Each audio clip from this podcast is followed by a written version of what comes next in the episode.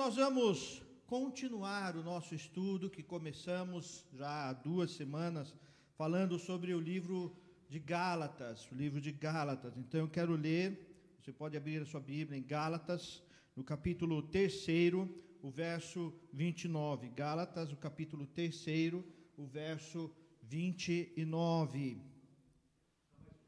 Gálatas, capítulo 3, o verso 29. Diz assim: E se sois de Cristo, também sois descendentes de Abraão e herdeiros segundo a promessa. Vou ler novamente. E se sois de Cristo, também sois descendentes de Abraão, herdeiros segundo a promessa. Palavra poderosa do Senhor. Que Deus nos inspire, que Deus toque nosso coração quero te chamar a fechar os olhos nesse instante e pedir que o Espírito Santo de Deus fale ao teu coração, que o Espírito mova ao teu coração nesse instante, trazendo a palavra do Senhor sobre a sua vida. Senhor, meu Deus e Pai, graças te rendemos, Senhor, pela tua palavra que traz equilíbrio, traz vida, traz o mover e o poder do Senhor sobre a nossa vida. E agora, Senhor, que vamos meditar na tua palavra Pedimos, Senhor, em nome de Jesus, que o teu Espírito realmente esteja presente, ó Deus, controlando todo o nosso ser, que o teu Espírito esteja presente, controlando toda a nossa vida, nos mostrando o caminho a seguir, corrigindo, ó Deus, aquilo que for necessário ser corrigido, que o teu Espírito derrame sobre nós humildade, ó Deus, humildade para mudar, para transformar, humildade para reviver, revitalizar e buscar a tua vontade, viver somente debaixo da tua vontade, ó Deus. Ser presente neste momento, fala ao nosso coração, em nome do teu filho Jesus Cristo. Amém. Amém. Louvado seja o Senhor. Irmãos e irmãs, como nós vivemos dias desafiadores, não é?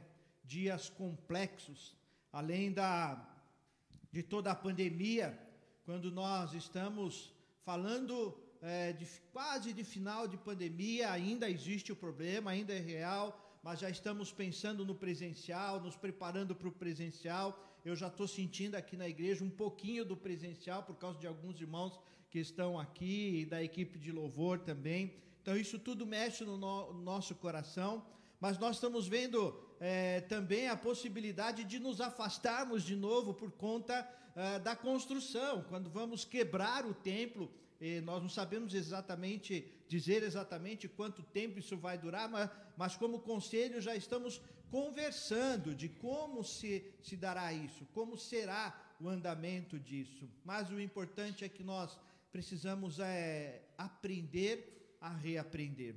Que desafio grande para nós é o desafio de aprender a reaprender a revitalizar, a, a dar um novo passo, às vezes com dificuldade, às vezes difícil, e às vezes este novo passo não é o novo passo. Às vezes não adianta dar um novo passo, às vezes o novo passo precisa ser um salto um pouco mais alto. Quando a gente faz as caminhadas, é assim, não é? Você está lá caminhando e de repente um passo precisa ser maior do que o outro. Assim é nossa vida. Assim é nossa vida. E esse texto que nós estamos meditando, a carta aos Gálatas, nós percebemos que o apóstolo Paulo dá um salto um pouco maior, um passo um pouco maior, ele traz uma representatividade daquilo que é a vontade de Deus, tanto que é uma carta muito fervorosa, uma carta muito forte, uma carta que traz uma chamada muito grande ao povo de Deus sobre é, o que é ser povo de Deus. E em momentos da história, a igreja precisou sim dar este passo mais forte, esse passo mais determinante, esta caminhada mais firme para continuar a ser igreja, para continuar a ser povo de Deus. É, eu fico imaginando o que alguns irmãos lá daquela região do Afeganistão, o que eles estão passando que passo longo precisam dar nesse tempo. Pastores, missionários sendo perseguidos, passando por dificuldades, por perseguição, por causa de extremismo religioso, por causa de coisas que foram deturpadas da palavra de Deus, do que seria a palavra de Deus. Então, a igreja precisa aprender a reagir. E se nós não fizermos nada, tudo muda, as coisas mudam. Mudam contrário à nossa vontade. A nossa vida é assim, não é? Os mais velhos que estão presentes aqui, né, Dani, podem dizer isso, né? É, é, se não fizer nada, as coisas mudam. Se não fizer nada, a Dani está falando assim, não sou velha, mas a moça lá de 60 anos disse que é entre nós, falou para você, não é? Então, né? então, querido, se nós não fizermos nada, se você ficar parado, o teu corpo muda. O teu corpo muda. Se a tua casa, se você não fizer nada na casa, a casa muda, né? Vai mudando, as coisas vão estragando. Você vai mexendo, as coisas vão estragando. Então, o cristão, nós precisamos fazer algumas coisas, precisamos agir. Existem coisas que é, competem a nós e nós precisamos assumir e reassumir e colocar no lugar para poder caminhar como servos do Senhor, como igreja de Jesus Cristo. E aqui em Gálatas, o apóstolo Paulo, no capítulo 1 e o capítulo 2, ele faz uma chamada forte sobre os falsos mestres que estavam tentando modificar a igreja e usar a igreja e usar doutrinas equivocadas. E ele faz uma grande chamada e uma defesa ao seu apostolado. No capítulo 3 e no capítulo 4, que nós vimos semana passada e vamos ver um pouco hoje, nós vemos uma defesa da mensagem do Evangelho da mensagem do Evangelho. E a mensagem do Evangelho é algo que precisa constantemente ser o nosso passo largo. Não, aqui nós não vamos caminhar é, é, de maneira fraca e devagar e de qualquer jeito. Mas quando nós falamos do Evangelho, os nossos passos precisam ser fortes, firmes, fincados na palavra. E aqui no capítulo 3, o apóstolo Paulo nos mostra algumas coisas que são inegociáveis e nós não podemos abrir mão. Por isso que eu estou chamando, estou dando o tema, tanto semana passada como nesta semana, de os mistérios do ministério de Cristo. Os mistérios que foram revelados e estão no caminho de serem revelados no ministério de Jesus Cristo na nossa vida. E depois, lá no capítulo 5, capítulo 6, Paulo chama o povo de Deus à santidade, chama o povo de Deus a viver diferente, a ser diferente, fazer a diferença, movido pelo Espírito Santo, como resultado do ministério de Cristo Jesus. E nós vimos semana passada que o mistério do ministério de Jesus Cristo tem a ver com a descida do Espírito Santo, a maneira como o Espírito Santo age em nós, a justificação pela fé a justificação pela fé é algo que não depende de nós, não depende de uma placa de igreja, do que eu faço ou deixo de fazer, mas é algo que vem de Deus, está em Deus e foi firmado na cruz do Calvário. Nós vimos também o mistério do amor revelado. O amor que se manifestou lá nas leis. E quando nós olhamos esse verso que acabamos de ler, o 29, e se sois de Cristo, também sois descendentes de Abraão e herdeiros segundo a promessa. Não existem linhas diferentes, grupos diferentes, mas na verdade, a aliança desde o começo, a promessa estava desde o começo, e tudo o que Deus é, colocou desde o começo da palavra de Deus, toda a ordem mosaica, toda a tradição mosaica, toda a tradição de Abraão, tudo isso apontava para o amor de Deus, apontava para o Cristo que viria e se firma de uma forma completa.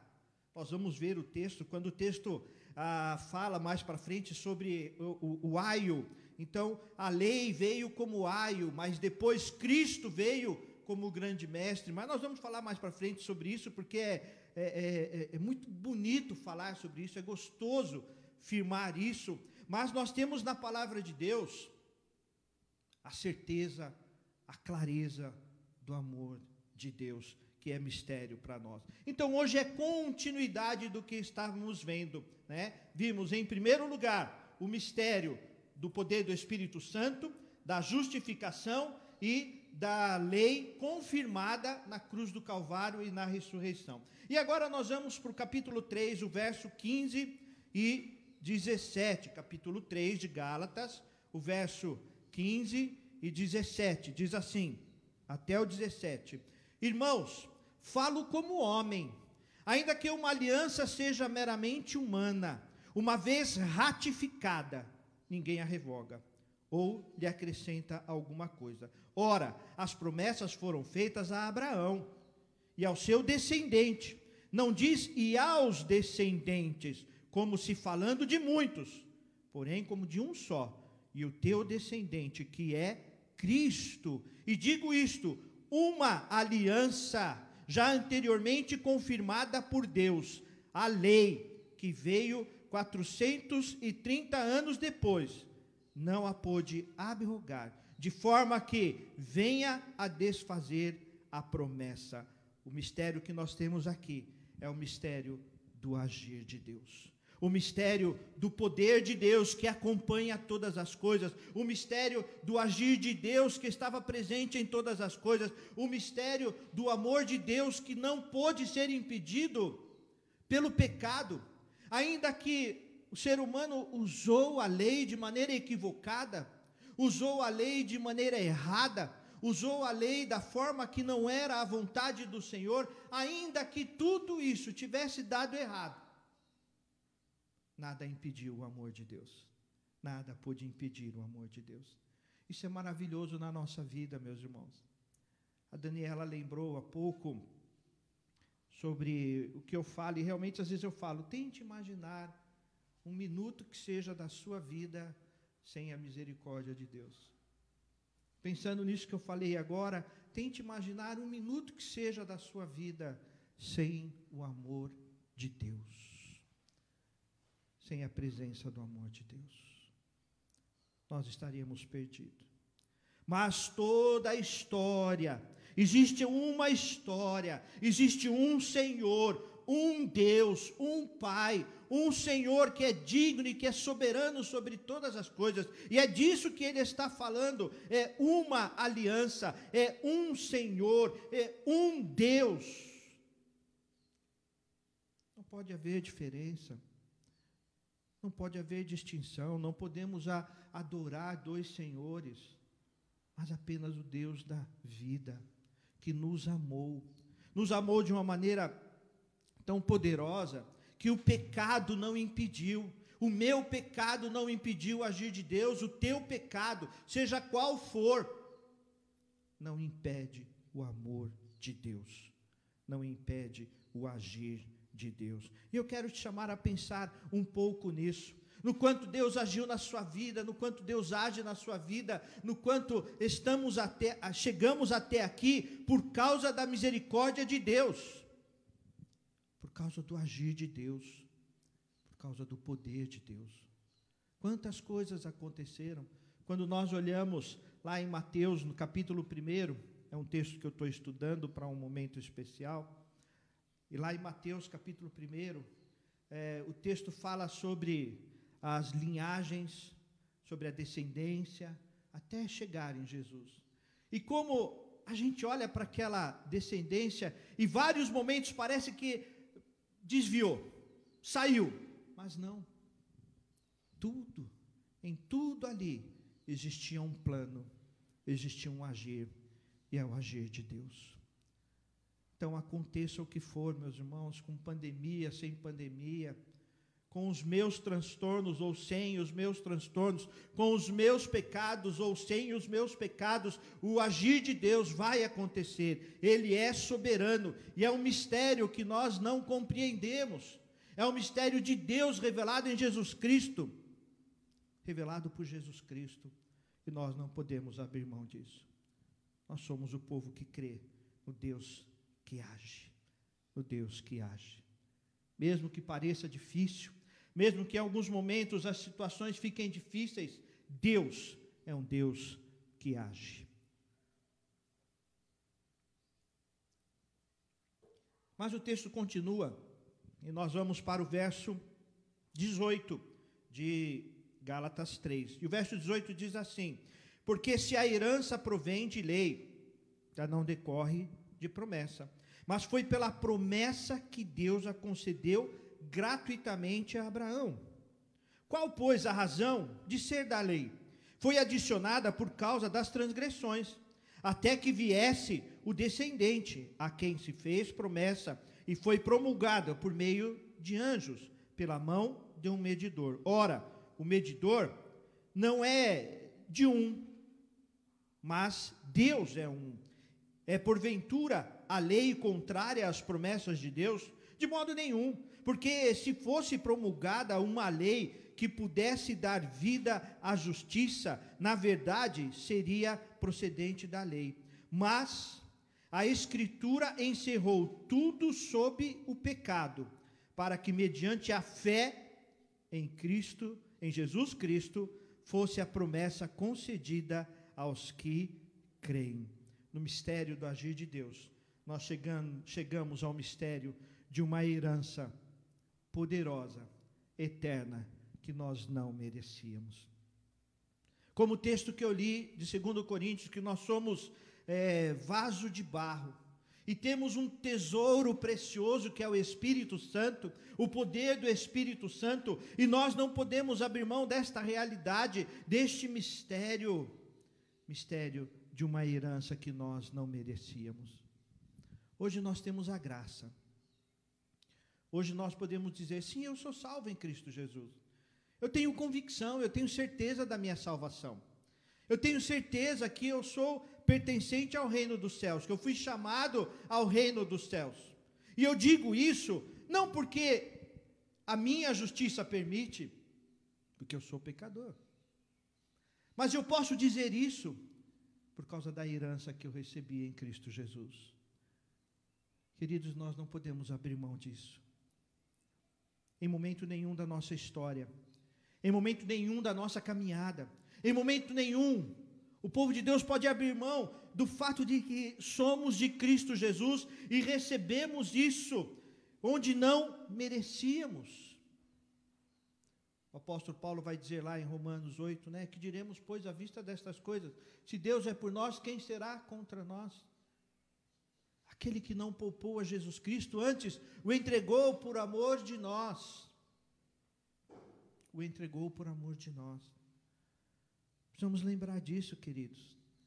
Às vezes nós vemos tantas, quando olhamos para a história principalmente, tantas divisões, tantos problemas, tantas circunstâncias, tantas perseguições no meio do povo de Deus. E por causa daqueles que se acham merecedores, se acham mais dignos do que os demais, se acham melhores do que os demais, mas estamos todos debaixo da mesma graça, do mesmo Deus, do mesmo Senhor.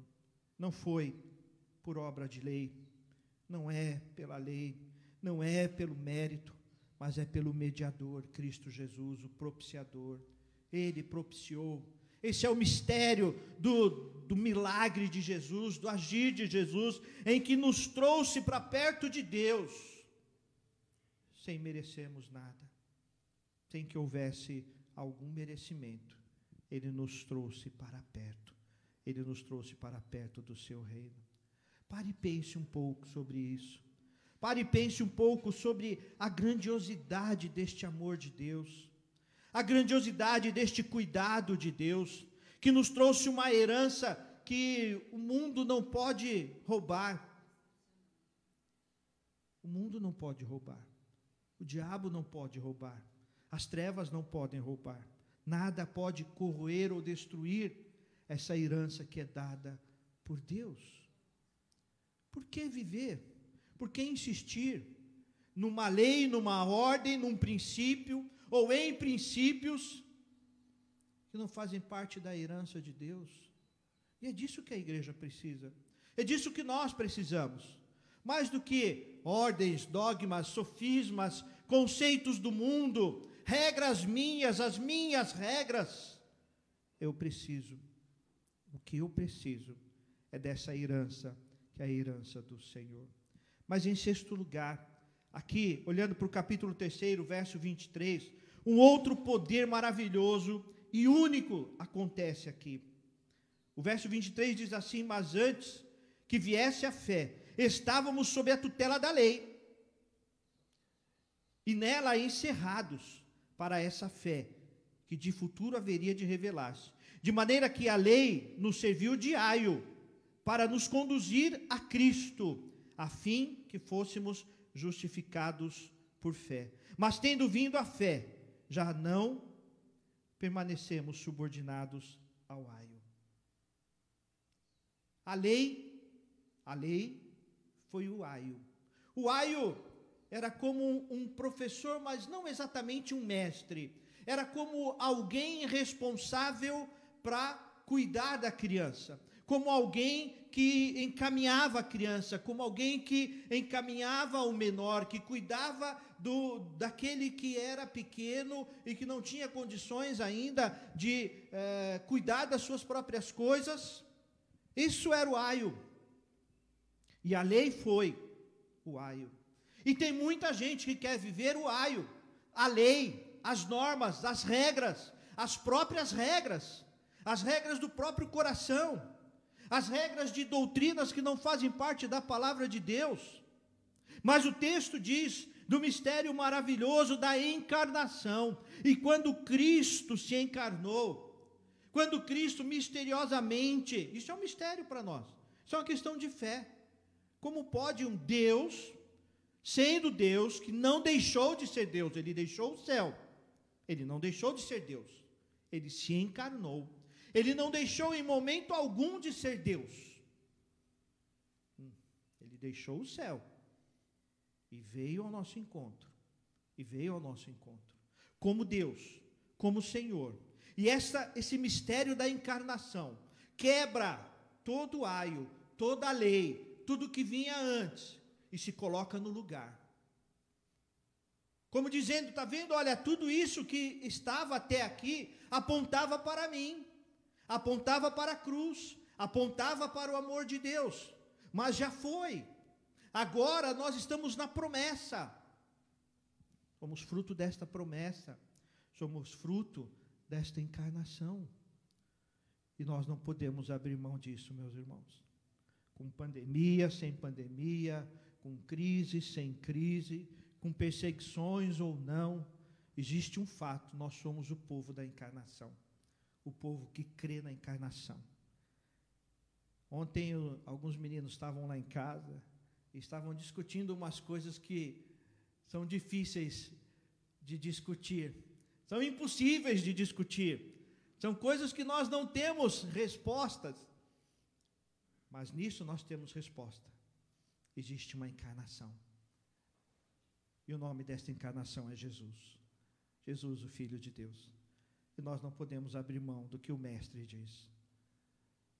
O mundo tem oferecido vários aios, vários princípios.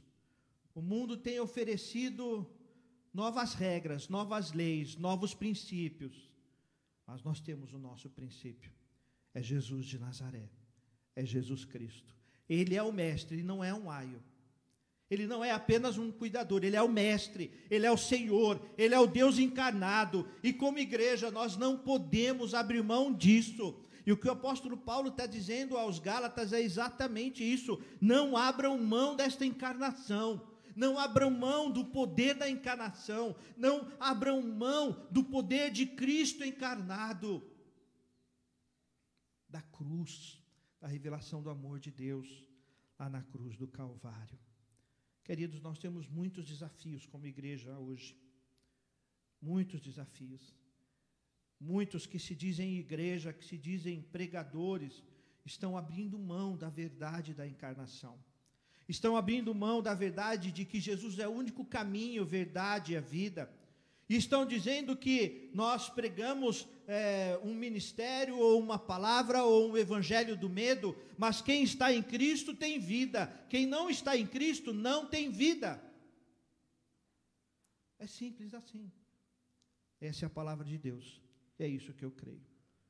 Está em Cristo Jesus tem vida, não está em Cristo Jesus não tem vida. Nós não podemos mudar o evangelho. Nós não podemos mudar o Evangelho. Você pode, como eu falei no começo, né, sobre reformar uma casa e a necessidade de cuidar da casa, é bem verdade, mas você não pode tirar os alicerces. E a encarnação é um dos principais alicerces da vida cristã, da fé cristã. Mas o texto continua, e ele vai para algo sublime, maravilhoso, que no decorrer da história, e no Novo Testamento a gente vê isso acontecendo.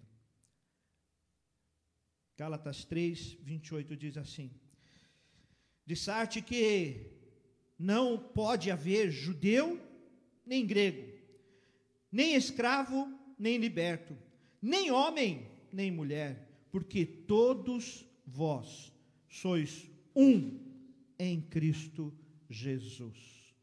Um em Cristo Jesus. Queridos, aqui ele está falando do poder da unidade do corpo de Cristo. Poder da unidade do corpo de Cristo. É hora da gente parar e pensar sobre essa unidade. Nós somos família do Senhor e nas semanas anteriores eu falei sobre isso. Família bendita do Senhor. A celebração do aniversário da IPI este ano foi com esse tema. Somos família bendita do Senhor e somos mesmo. Família bendita do Senhor. Somos igreja de Jesus Cristo, corpo de Cristo.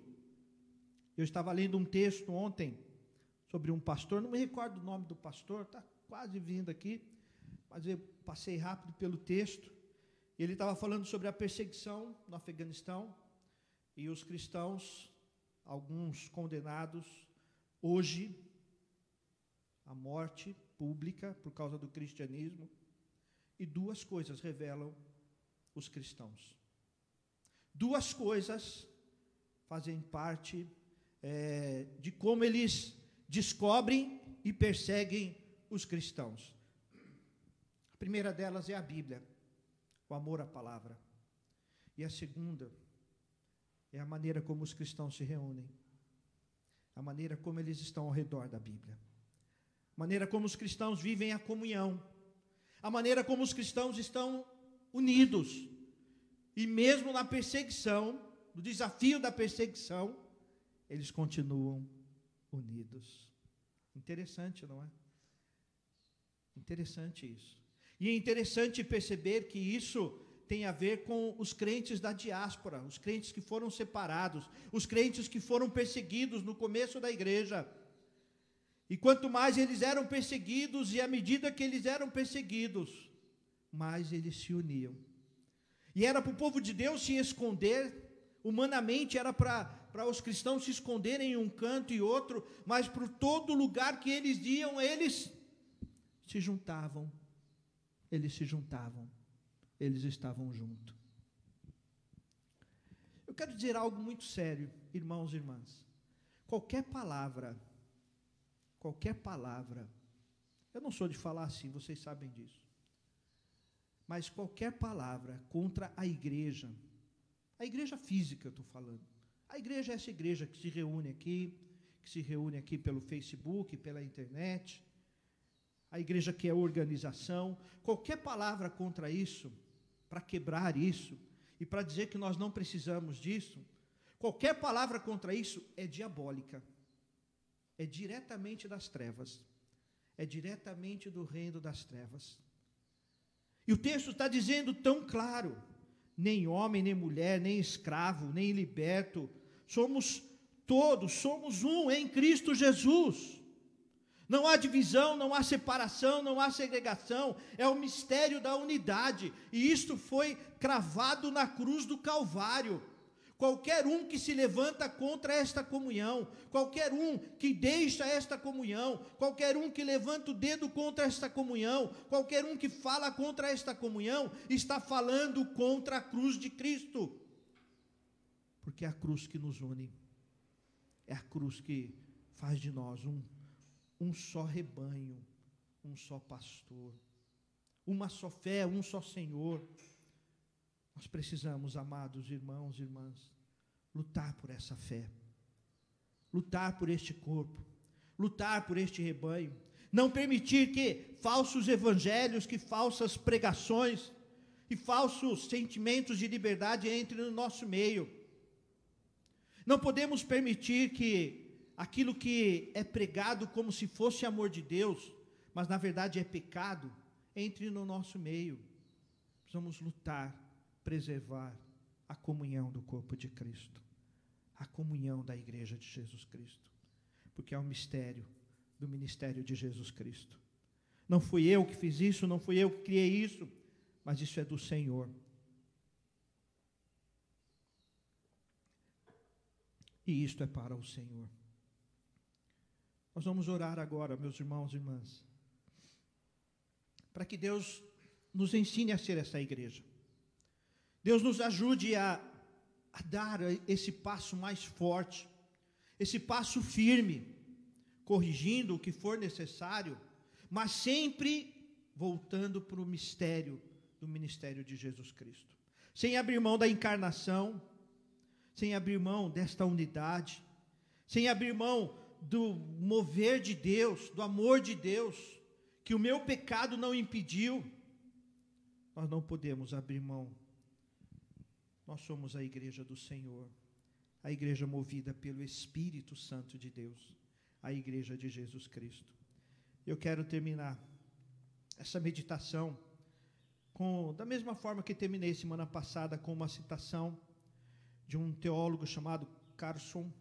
Ele diz assim: Deus nos livre de um cristianismo emotivo, desprovido de teologia, mas também de um cristianismo racional, desprovido de emoção.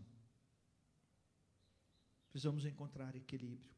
O que o apóstolo Paulo está falando aqui na carta aos Gálatas, o que ele está falando é sobre equilíbrio. E equilíbrio é Cristo Jesus na nossa vida. É Cristo Jesus na nossa vida. Podemos ter várias opiniões diferentes em vários temas, mas nessas questões, nós somos um só corpo em Cristo Jesus. Como igreja, nós lutamos pelo mesmo. Devemos lutar pelo mesmo olhar para a cruz de Cristo e cuidar do rebanho do Senhor. Não existe igreja sem a união do corpo de Cristo. A história tem mostrado isso. Por mais que a igreja fosse perseguida em toda a história da humanidade, a igreja sempre voltou a se reunir. Por mais que a igreja precisou em algum momento se afastar, ela sempre voltou a se reunir. Por isso o autor de Hebreus, ele faz uma chamada forte, dizendo assim: Não deixemos de congregar como tem sido o costume de alguns. Nós vamos lutar pelo Evangelho, unidos pelo corpo. Quando você olha para a igreja, eu estou falando da igreja física agora, da igreja que o Senhor te colocou, da igreja que você faz parte. Isso é do Senhor, isso é de Deus. E Deus nos trouxe aqui para lutar por esse rebanho, para trabalhar por esse rebanho. Que Deus nos abençoe a viver como uma igreja é, com firmeza teológica, com firmeza doutrinária, mas na direção do Espírito Santo, no mover do Espírito Santo, no mover do poder do Senhor. Vamos orar agora pela nossa igreja. Vamos orar agora por nós. Ore por você que é a igreja de Jesus Cristo. Você que foi colocado nesse lugar como igreja de Jesus Cristo. Ore para que nesse momento o Senhor mostre qual é o teu papel nessa igreja. Qual é o teu papel neste corpo? Qual é o teu papel neste rebanho? Qual é o teu papel neste mover? Você tem um lugar aqui. Você tem um lugar. Te convido agora a falar com o Senhor. Todos vocês que nos acompanham aqui, os que estão lá no Facebook, estou vendo os irmãos lá do Facebook, alguns irmãos bem de longe. Você faz parte dessa igreja, rebanho, corpo de Cristo. Cristo pagou um alto preço para chegarmos até aqui. Cristo pagou um alto preço. E muitas vezes, com o nosso desprezo, à igreja, ao corpo, ao rebanho, nós desprezamos o próprio Cristo. Qualquer palavra contra o corpo de Cristo, qualquer palavra contra a igreja de Jesus Cristo, é palavra diretamente das trevas e contra a cruz de Cristo. Quais as palavras têm saído da tua boca quando você fala do povo de Deus? Você é povo de Deus, você faz parte deste rebanho. Vamos orar. Abençoe-nos, ó Deus. Abençoe-nos, Senhor, com teu poder e tua graça. Pai, eu quero pedir perdão, Senhor, como igreja, todas as vezes que deixamos de, de viver o poder do reino do Senhor, de viver a vontade do Senhor, de viver aquilo que é a soberania do Senhor para a igreja. Todas as vezes que viramos as costas para a cruz, quando negamos a história da salvação, o plano da salvação, o plano do Senhor para a humanidade, todas as vezes que negamos a igreja como corpo de Cristo, a igreja como pertencente ao corpo de Cristo, a igreja como proclamadora desta encarnação bendita que foi Cristo Jesus te encarnando. Perdoa-nos, Senhor. Faz de nós, igreja do Senhor. Faz de nós, ó Deus, igreja que proclama o teu poder, que vive o teu poder. Faz de nós, ó Deus, a igreja do Senhor para a tua glória. Muito obrigado, Senhor, pelo tempo que o Senhor nos dá. Hoje, de pensar nesse retorno, pensar é, é, estar juntos novamente.